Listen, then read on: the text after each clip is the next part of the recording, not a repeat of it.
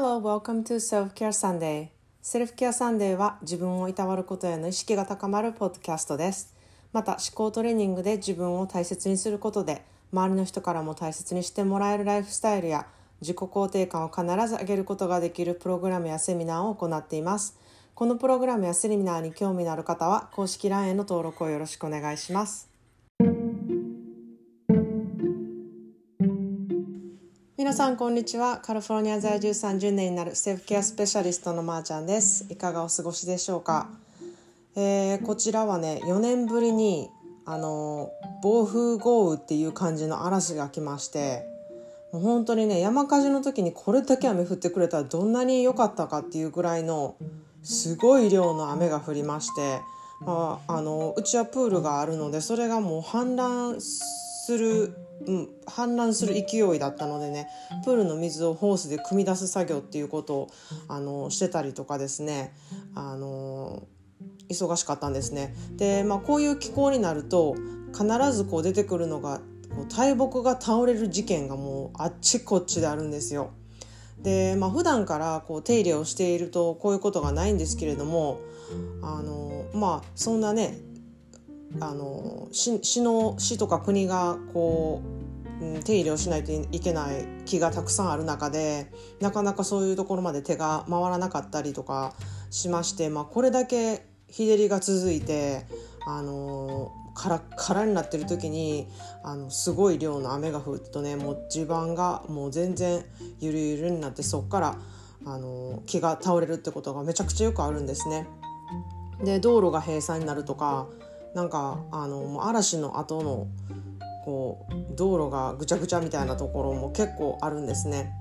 でホストマザーのね家の横の歩道に立ってる木が家と反対方向に倒れたんですよ。でまあそれがね家と反対方向やったから良かったものの本当に家の方に倒れたら家が全滅するぐらいの大木で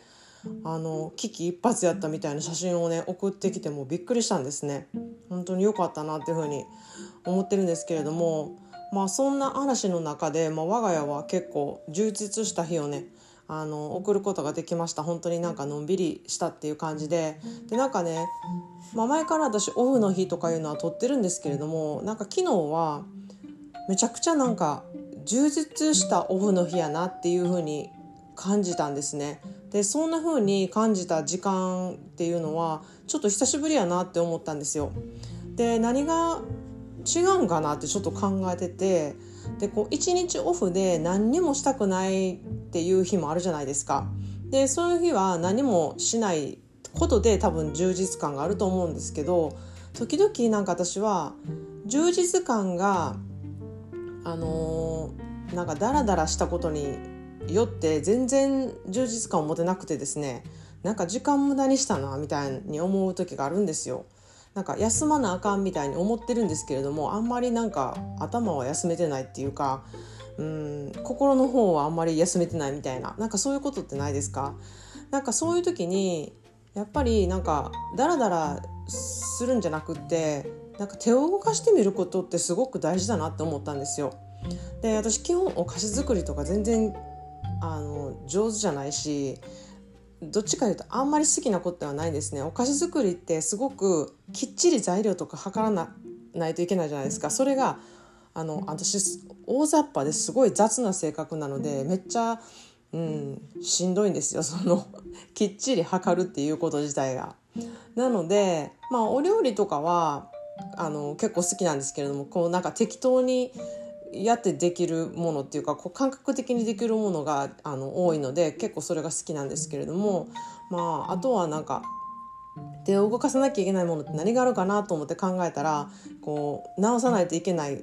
付け直さないといけないボタンだったりとかなんかちょっとしたそういうな手直しをしないといけない服とかなんかそういうのあるじゃないですか。そういうのが溜まってたのでちょっとそれをやろうかなってあのやる気がない時は全然やる気ないんですけれども、まあ、こういう時やからちょっとやってみようかなって思って溜まってたものに手をつけたりとか、まあ、あとはお手紙を書くこととか誰かのお誕生日だったりとかその時のカードを書いたりとかなんかそういうねあの手を動かすことを意識して、うん、やってみるとあのすごくね充実感が出るなっていうふうに気がついたんですね。で、まあ、その一つに好きなことをリストにしてみたりとかこれも紙に書いてみるっていう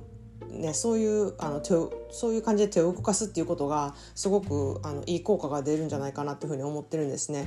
でちょっとそれでねあの思い出したことがアメリカで最近ね瞑想的な要素があるっていうことで塗り絵がめっちゃ流行ってるんですよ。なんかあの塗り絵ですよねいわゆるこう線の中にこうあの色を塗っていくっていうことなんですけれどもそれがまあ子供っぽい塗り絵じゃなくってこう景色の塗り絵だったりとかなんかいろんなパターン模様のあの塗り絵だったりとかあとはなんかこうマンダラ的なあの、うん、そういう模様のあの塗り絵の本とかいろいろ売ってるんですね。でそれも実際にこう淡々とした作業でこう手を動かしてあの友達と話しながらでも音楽を聴きながらとかでもするのがこういいよっていう風にされてるんですね。で特にあのロックダウンとかで、うん、あの家にステイホームしなきゃいけない時にすごく流行ったアイテムだったんですね。でまあ今はなんかその塗り絵のお集まりみたいな感じであの友達とかとみんなで集まって、まあ、ワインを飲みながら塗り絵をして話すみたいなそういう会とかもできてきてるんですね。なのでこうやっぱり気が付くとね携帯をずっと触ってたりとかテレビを見たりとか、まあ、本を読むこともずっとこう受け身状態なのでなかなかアウトプットっていうのができないんですよね。でもこのすごい情報が溢れた世界にずっとずっとこうインプットインプットばっかりこうされてる状態なので頭がすごく疲れるんですよね。なのでこう手を動かすことで脳のアウトプットになるっていうことであの手を動かすことがこうおすすめされてるらしいんですね。まあ、なんか言ってみたら前の、うん、昔の生活というか、うん、やはりこの携帯時代から前のことに戻って戻ることでこう気づきがあるっていうことですよね。でまあねうまく手を動かしてねこううまくいかなかったことにイライラする時もあると思うしまあ例えば料理とかお菓子とかそういうのをちょっとトライしてみようかなってやってみても美味しいはずのお料理とかお菓子がこう美味しくなかった時っていうのは本当にそれはそれでへこむしでもなんかその時間をもしかしたら失敗するかもしれないまあ失敗して当然っていう感じであのトライしてみたら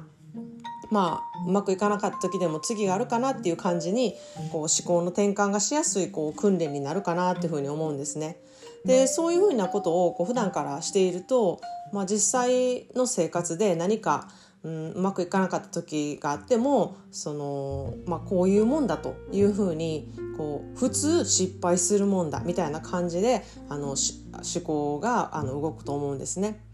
でまあ本当に全てポジティブに思うことっていうのは結構しんどい作業ででもその今ある事実に目を向けて、まあ、失敗だろうが失敗じゃなかったろうがそのそのままねあのできたことを受け入れるっていうことができたら、うん、これはこれでいいなっていうふうに思うことがねあのできる訓練になるかなっていうふうに思うんですね。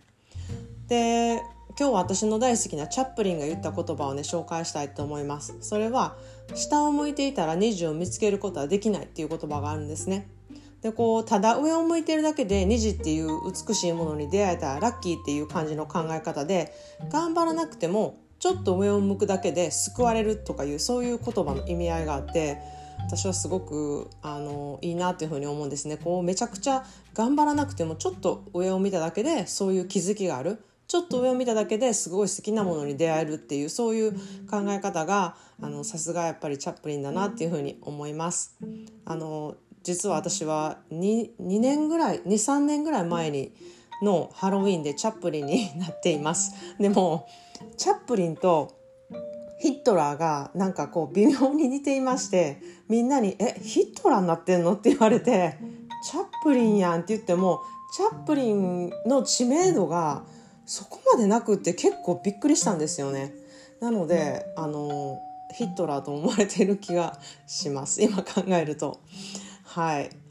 ということで今日はあの手を動かしてみるっていうことのね大切さっていうのをちょっとお伝えしてみました。で数日前からこのポッドキャストへのね応援とかサポートができるリンクを概要欄に載せているんですけれども数人目数名の方からねこのサイト大丈夫ですか？とかドル計算ですけど信用できますか不安ですみたいな声があったんですね。